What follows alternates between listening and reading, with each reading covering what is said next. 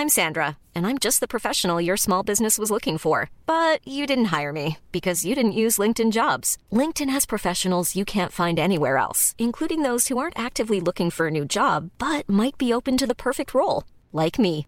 In a given month, over 70% of LinkedIn users don't visit other leading job sites. So if you're not looking on LinkedIn, you'll miss out on great candidates like Sandra. Start hiring professionals like a professional. Post your free job on linkedin.com/people today.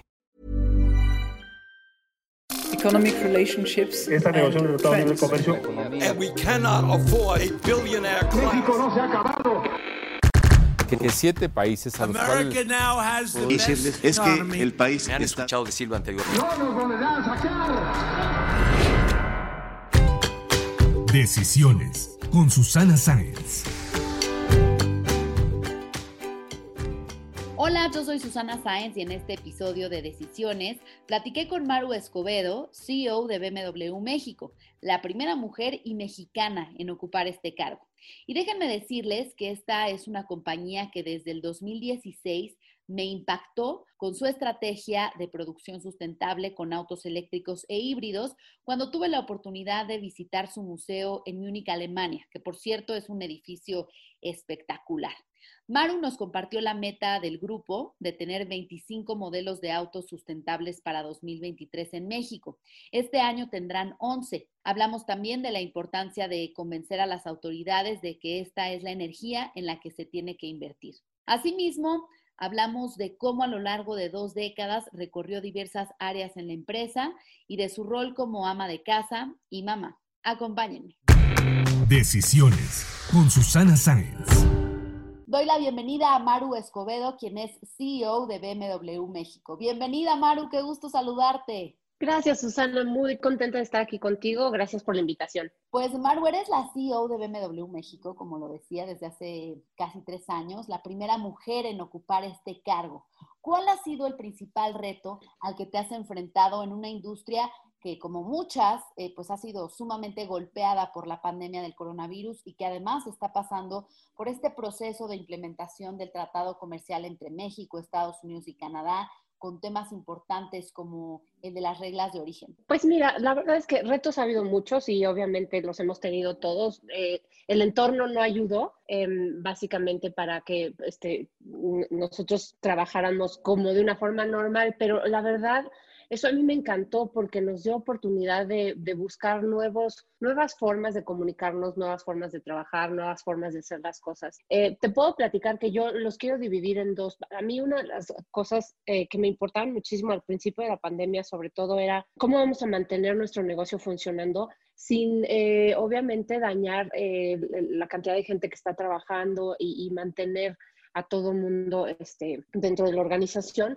Eso para mí era fundamental y por otro lado también mantener a todo mundo activo y buscando nuevas oportunidades del negocio, ¿no? Porque pues por otro lado también se nos bloquearon muchas cosas que nunca esperábamos. Pero yo sí te puedo decir que ante esos retos, lo increíble fue la reacción de nuestros equipos, la reacción de nuestros distribuidores, la reacción de la gente, cómo estamos trabajando, eh, las ganas con las que salimos a buscar nuevas oportunidades y se dio. Y al final para BMW, eh, dentro de todo el año 2020 fue relativamente bueno.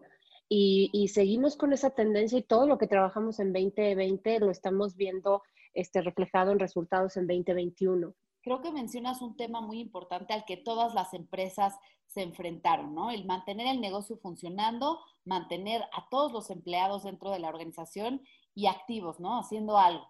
Es muy relevante mencionar qué otras oportunidades de negocio encontraron y qué fue lo que hizo a este 2020 relativamente bueno.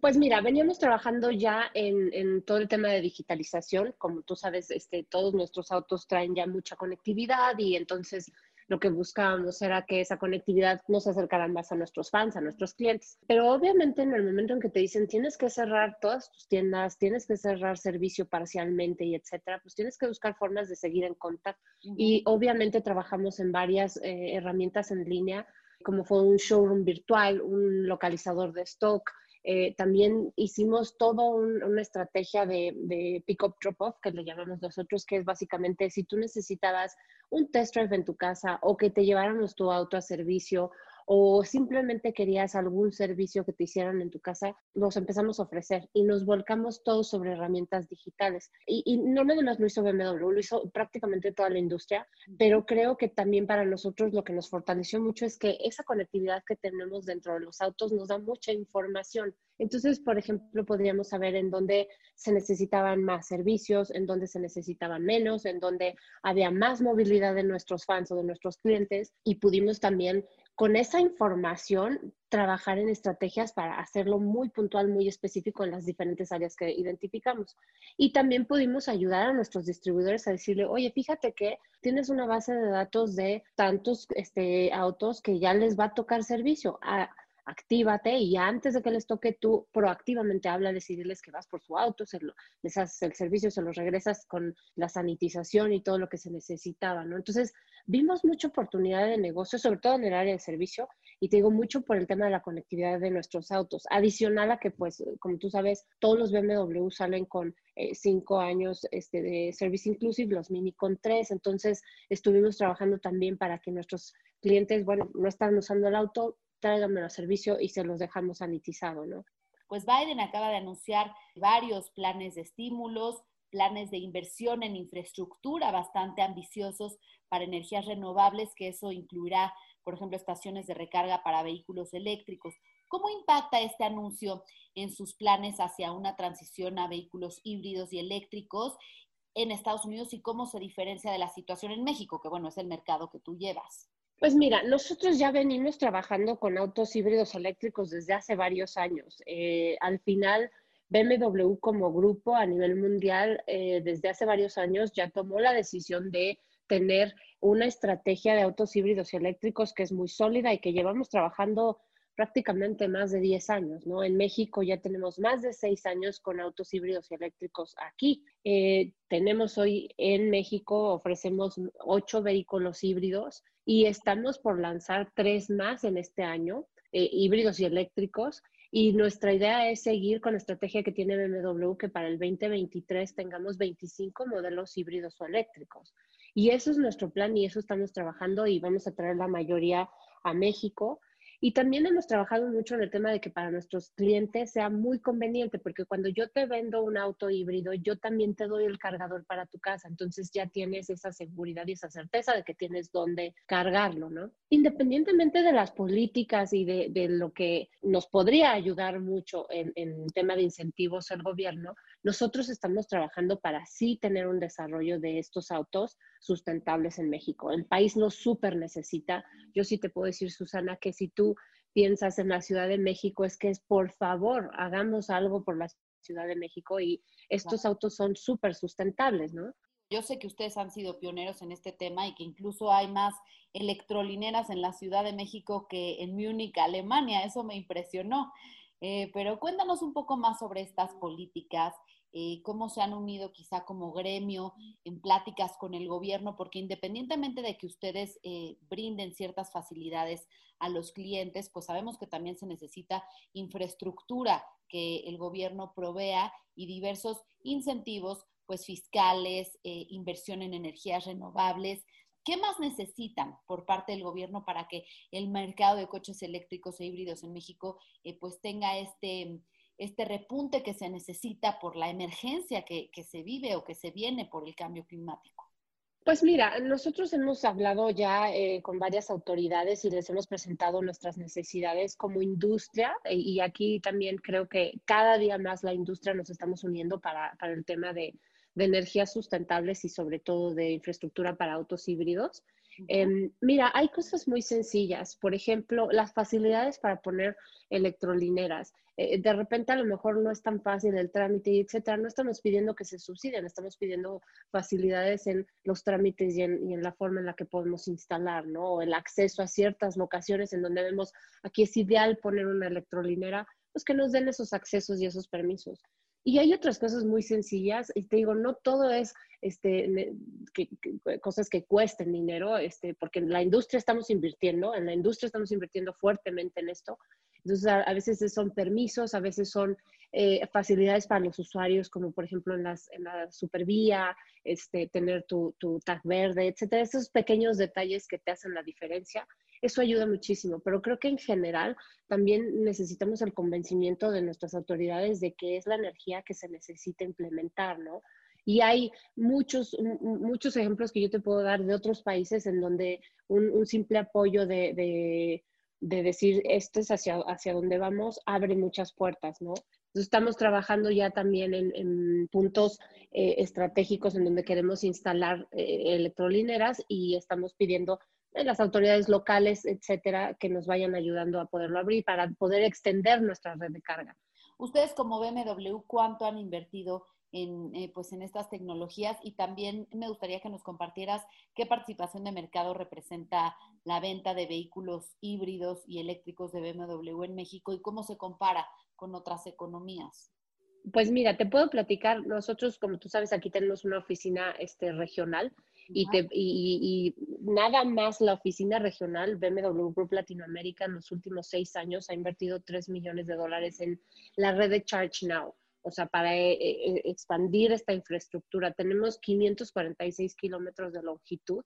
Es un corredor eléctrico enorme, es el más grande de Latinoamérica. Me encanta decirlo porque este, es un corredor que une las ciudades de Puebla, la Ciudad de México, el Estado de México, Querétaro y San Luis.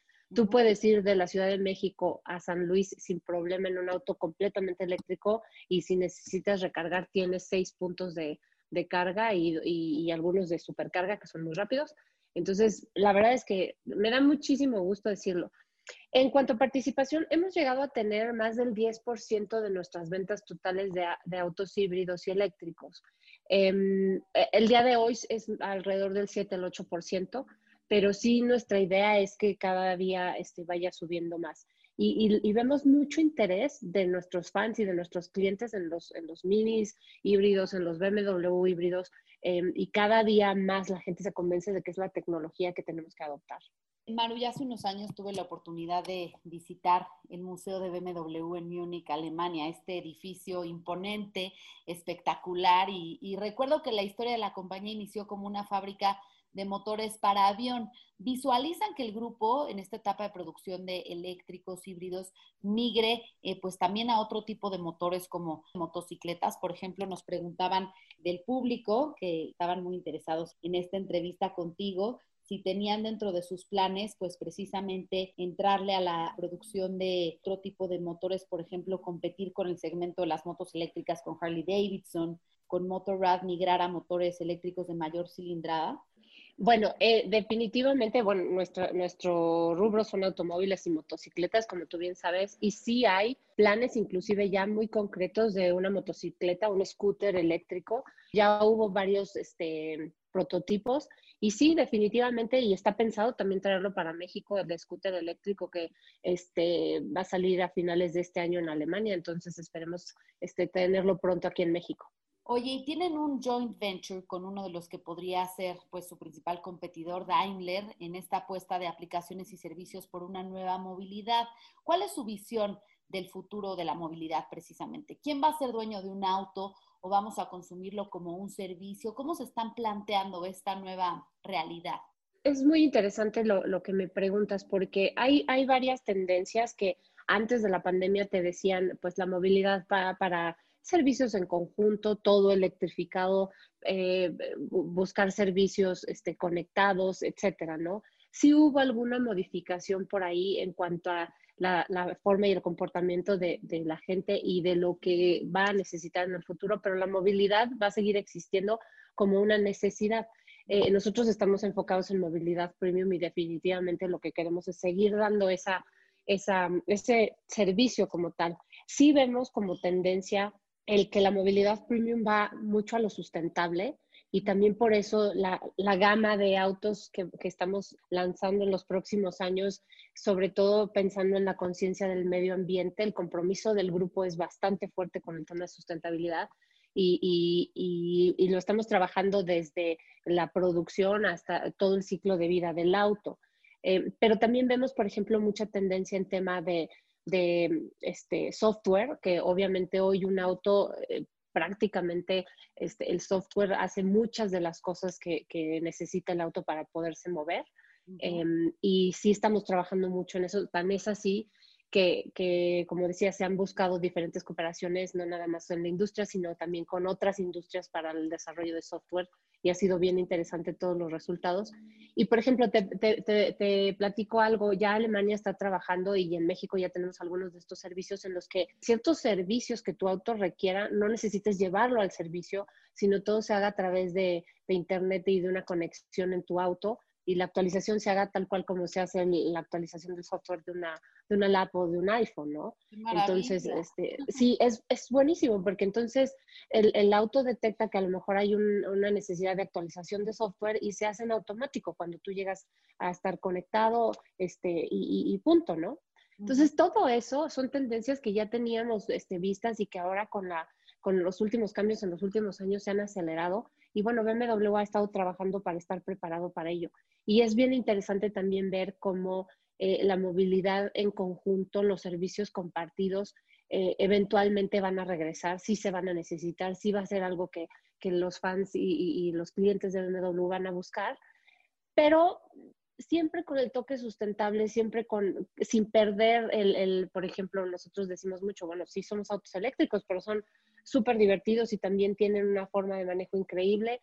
Y, eso no se va a perder, ¿no? Siempre vas a querer tener ese pequeño toque de adrenalina. Y están viendo una nueva cadena de suministro. ¿Creen que los proveedores actuales tengan la capacidad de adaptarse precisamente para transitar a proveer pues todos estos componentes que se requieren eh, para vehículos eléctricos en esta transición hacia la sustentabilidad?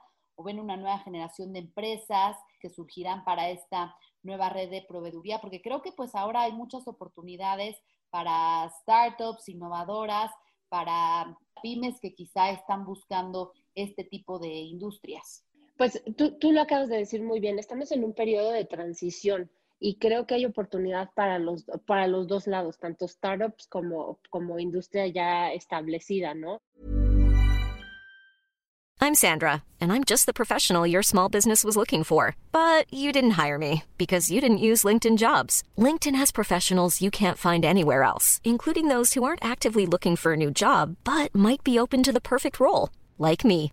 In a given month, over 70% of LinkedIn users don't visit other leading job sites. So if you're not looking on LinkedIn, you'll miss out on great candidates like Sandra. Start hiring professionals like a professional. Post your free job on linkedin.com/people today. Eh, lo que yo sí veo el día de hoy es que definitivamente nos estamos transformando y por lo menos desde mi punto de vista, creo que va a haber oportunidades de los dos lados, ¿no? De empresas que sí se están sabiendo transformar. Y yo te puedo decir, BMW es una de ellas. O sea, hace unos años no pensábamos que todo iba a ser este, moviéndose a movilidad sustentable, hace muchos años, ¿no? Y, y, ahora lo ves como algo en lo que nos supimos adaptar y, y estamos ofreciendo estos productos este, a nuestros clientes. Y te digo, yo, yo lo veo muy, muy claro, habrá quien se pueda adaptar perfectamente y habrá que, quien se tenga que transformar completamente, pero también surgirán nuevas oportunidades para, para muchas startups, que, que es fenomenal, ¿no? Te digo que siempre viene la parte positiva de algo, de, algo de, de, del cambio de pandemia y todo esto, pues la parte positiva es todo lo que se está adaptando y se está cambiando para que el mundo siga caminando, ¿no? Y en este sentido también del público nos preguntan si la decisión de fabricar algunos autos eh, BMW en China fue totalmente costo de manufactura o quizá falta de proveedores de ciertos insumos o por qué se tomó esta decisión? Bueno, no nada más producimos en China. Digo, tenemos una planta aquí en México, en San Luis, y acabamos de anunciar el, que el Serie 2 se va a producir aquí y ese va, se va a ir a todo, la, a todo el mundo, ¿no? Solo se va a producir aquí. Yo creo que BMW tiene una estrategia bastante eh, estructurada en cuanto a los lugares en donde se producen sus autos y están, estamos ahorita, si tú ves en todos lados donde se produce un BMW o un Mini, Em, pues estamos en varios continentes, ¿no? Este, tenemos la planta en Spartanburg en Estados Unidos, que hace todos los este, modelos X, tenemos una planta en Sudáfrica, tenemos en Alemania, obviamente, varias plantas, pero también hay uno en Netherlands, también hay en, en, en Oxford, en Mini, para Mini. Entonces, la red de producción de BMW es bastante global. Y bueno, quitando a Tesla, que nació como una empresa de vehículos eléctricos, creo que ustedes pues, son el grupo que más ha avanzado en la producción eh, de este tipo de, autos, ¿no? Cuéntanos sobre su participación de mercado en la parte de eléctricos y también cuál es su visión de la industria, sus planes de expansión y quizá de esta transición que ya nos comentaba, sobre todo en México. Bueno, sobre todo en México, y, me gusta presumirlo un poco, porque este, la verdad es que en México nos ha ido muy bien con el tema de, autos híbridos eléctricos. Em, sí tenemos una meta de que eventualmente la mitad de nuestros autos a nivel mundial sean autos híbridos o eléctricos. Y esto porque el grupo eh, sí se ha fijado metas bastante eh, fuertes, bastante ambiciosas en cuanto a tema de sustentabilidad y, este, y, queremos eh, obviamente cumplirlas. Y como te platicaba, no nada más en que el auto sea muy sustentable, ¿no? Este, aquí queremos que desde, el, desde la producción eh, el auto sea sustentable. Al final lo que hemos trabajado es, es lo que te platicaba, tener 25 modelos ya sea entre autos híbridos o eléctricos para el 2023 a nivel mundial. En México no traeremos todos, traeremos los que son los más adecuados para el mercado. Hoy estamos hablando de que el, aquí en Latinoamérica, en algunos países tenemos más del 15% de participación de autos híbridos eléctricos. En México ha estado variando. Este, hoy en día tenemos entre el 7 y el 8%, pero nuestra idea es llegar a, entre el 10 y el 15%, ¿no? Por lo menos este año para poder lograr este, tener la mayor cantidad de autos híbridos eléctricos circulando en México. Hablando un poco más de tu trayectoria, Maru, estudiaste economía en la Ibero, una especialidad en economía para mercados importadores y exportadores por el ITAM. Llevas más de 20 años en BMW desempeñándote en varios cargos como gerente de Mini para los mercados del sur de Europa, directora de Mini México, directora de ventas, planeación y operaciones para México y los mercados importadores de Latinoamérica, hasta llegar a ser la CEO. ¿Cómo ha sido la experiencia?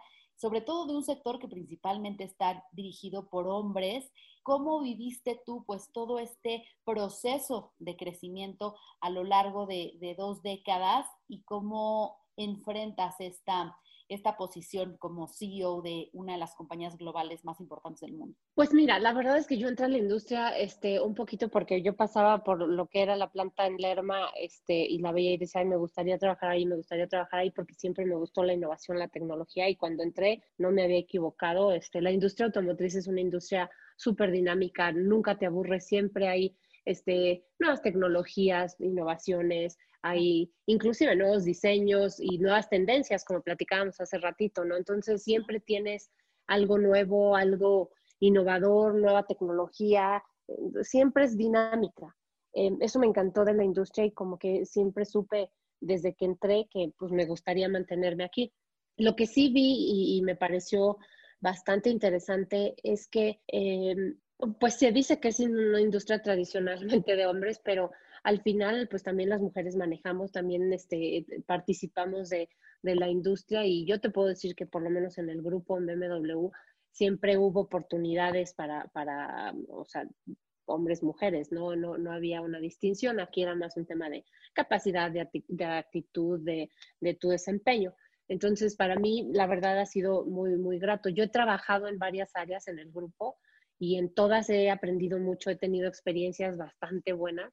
Yo trabajé mucho tiempo en producto y la verdad es que me encantaba. Producto para mí fue un, área este, fenomenal porque además estabas en contacto con el, el core del business, ¿no? Veías las novedades que venían y etcétera.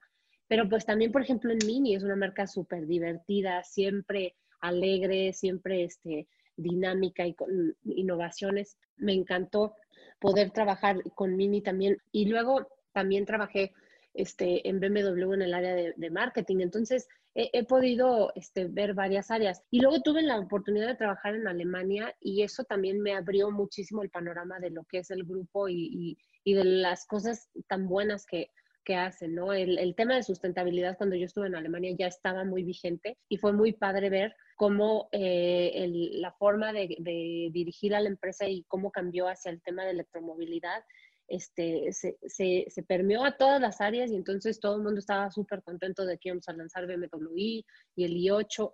Entonces, yo he tenido la oportunidad de, estar en varias áreas y eso también creo que me dio cierta visión a lo mejor del negocio un poco más completa hasta pues regresar a México y poder tener la oportunidad de dirigir el mercado aquí, ¿no? Con sus retos, con, sus complicaciones, pero también con mucha satisfacción, ¿no? Hemos logrado ser líderes en el segmento premium varios años, hemos traído modelos que a lo mejor la gente pensaría no se van a vender en México y, han sido un éxito. Entonces, tenemos una, una red de distribuidores súper consolidada, una financiera también con la que trabajamos de la mano y con la que hacemos este, planes muy innovadores. Eh, tenemos Motorras, que como tú platicabas hace ratito también, es, es un área en la que nuestros fans están muy interesados y nos, y nos va súper bien en, en México. Entonces también, con todos sus retos, también tiene grandes satisfacciones. Me imagino, Maru, y a lo largo de todos estos años, pues, ¿cuál sería algún reto, una anécdota que nos quisieras compartir que consideres haya sido pues un parteaguas en tu carrera dentro del grupo? Pues eh, te puedo platicar que eh, el haberme ido a Alemania sí me hizo cambiar un poco mi percepción del negocio. Este, número uno, porque pues obviamente me fui con familia y, es, es, bien difícil de cierta forma de un momento a otro pues salir de tu zona de confort y, este, y adaptarte a totalmente lo nuevo. Pero sí tengo que decir que algo que tenemos los mexicanos es que nos sabemos adaptar, pues aquí todos los días todo cambia, entonces este, pues nos pudimos adaptar muy bien, pero eh, el trabajar allá y ver la forma en la que la compañía se desempeña en un corporativo central y la diferencia como es trabajar en el mercado, para mí sí me marcó, es muy, muy diferente, pero lo increíble es ver qué bien se complementan. ¿Qué destacarías de estas diferencias de trabajo en ambos países y cómo se complementan? Pues mira, de entrada, eh, eh, cuando estás trabajando en corporativo, eh, la diferencia es que no tienes acceso tan directo a los clientes. es, tu, tu, cliente al final es el mercado que está distribuyendo los, autos o los servicios, ¿no?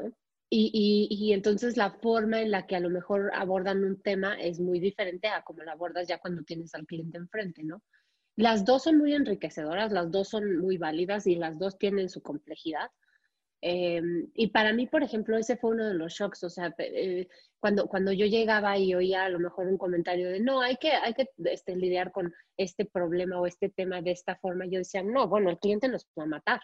¿No? Y entonces el poder, ajá, o sea, decías, no, no le va a encantar que le digas que tiene que hacer A, B o C, ¿no? Entonces, eh, para mí fue muy bueno porque entender desde, el punto de vista corporativo, pero también hacerlos entender cómo piensa a lo mejor un cliente ya en, en, con el auto, este, era súper padre.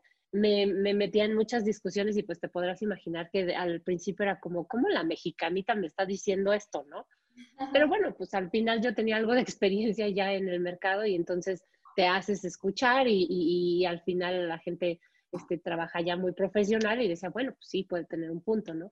Pero sí me, me daba un poco de risa porque al principio sí me veían como, a ver, vienes de México, eres mujer y, y, me dices algo completamente contrario a lo que yo creía, sí, sí genera un poquito de ruido, pero pues al final, cuando las cosas se hacen por, por gusto y por el, gusto de hacer las cosas bien, llegabas a un acuerdo y funcionaba muy bien. Y bueno, como sabes, Maru, este podcast se llama Decisiones, así que cuéntanos cuál ha sido la decisión más importante que has tomado en tu vida. Pues más importante a nivel personal, obviamente ser mamá. Para mí, eh, por supuesto que me transformó, me cambió y me encanta. Este es algo que de verdad eh, no pensaba que me iba a llenar tanto y es, increíble. En el tema personal, en el tema profesional, yo, yo definitivamente pienso que el día que, que dije, vámonos todos como familia a Alemania, porque también tuve el apoyo de mi esposo, obviamente, y dijo, va, es una súper este, experiencia, y lo fue, y lo fue definitivamente. Y pues sí, sí nos costó, nos costó el dejar familia, el dejar este, nuestras este, formas muy tradicionales aquí en México, y pues irnos hacia, hacia Alemania. El idioma, además. El idioma es una gran barrera con todo y que este, todo el mundo cree que es un idioma muy fuerte y muy difícil. Híjole, ya viviendo allá hasta lo oyes muy bonito y, tiene sus cosas muy lindas y tiene frases muy bonitas y tienen este, muchas frases este, como, eh, como de doble sentido muy simpáticas, ¿no? Eh, al final este, tiene cosas maravillosas, la verdad. Ay, Manu, pues qué increíble que hayas tenido el, apoyo de tu familia para dar este, este paso en tu carrera que te ha llevado también a donde estás hoy en día. Y me gustaría que nos compartieras, pues, al, habernos dicho que, fue tan importante esta decisión de convertirte en mamá, que pues no lo dudo, yo también lo considero en mi vida.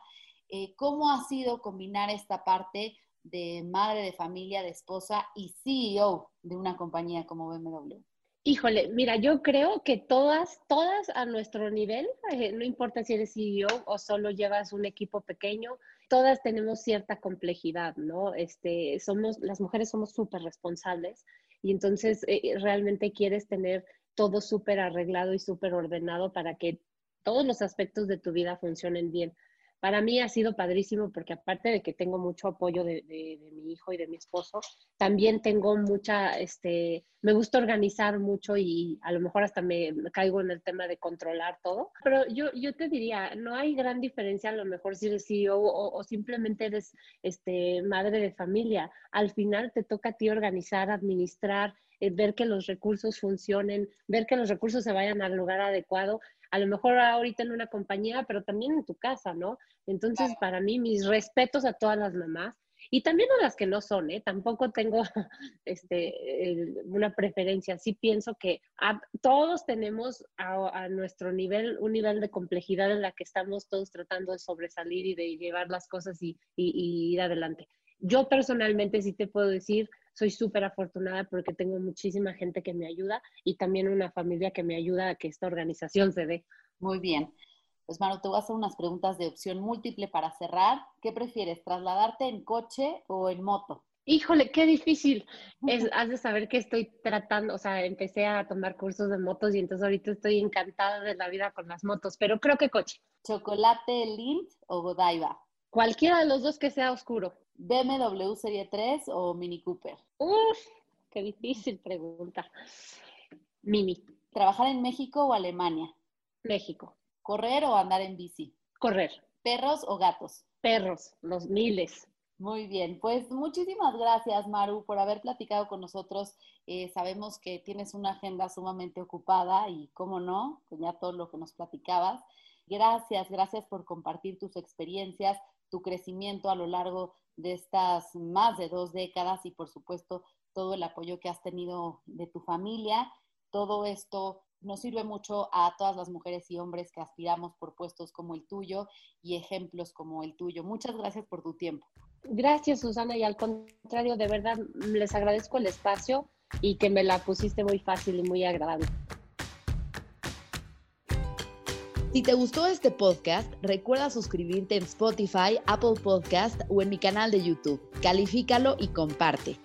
También me puedes mandar tus comentarios o propuestas de a quién te gustaría que entrevistara en mis redes sociales. En Instagram y en Twitter me encuentras como arroba suscience y en Facebook diagonal suscience3. Nos escuchamos el próximo miércoles.